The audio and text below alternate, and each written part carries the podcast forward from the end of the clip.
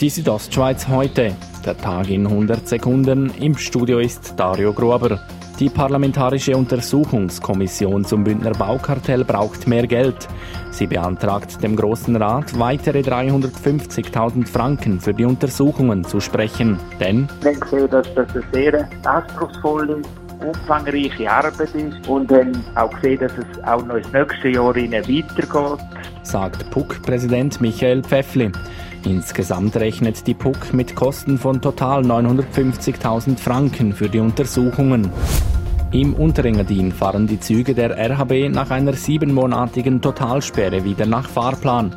Kleinere Einschränkungen gäbe es allerdings weiterhin, wie RHB-Sprecherin Yvonne Dünser erklärt. Behinderungen für den Bahnverkehr in dem Sinn gibt es noch, dass wir noch Bahnersatzbusse haben in der Nachtzeit, also wir die Nachtzugspause verlängern.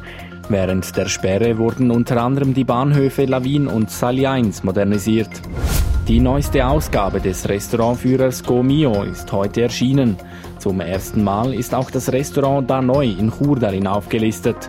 Geschäftsführer Toni Kurdin Foppa sagt zu den erreichten 13 von 20 Punkten: Unser Ziel ist 14 Punkte, mehr wollen wir nicht. Und je mehr es drüber geht, desto weniger bezahlbar wird der Preis. Der Restaurantführer Gomio listet in diesem Jahr 870 Restaurants auf, so viele wie noch nie zuvor.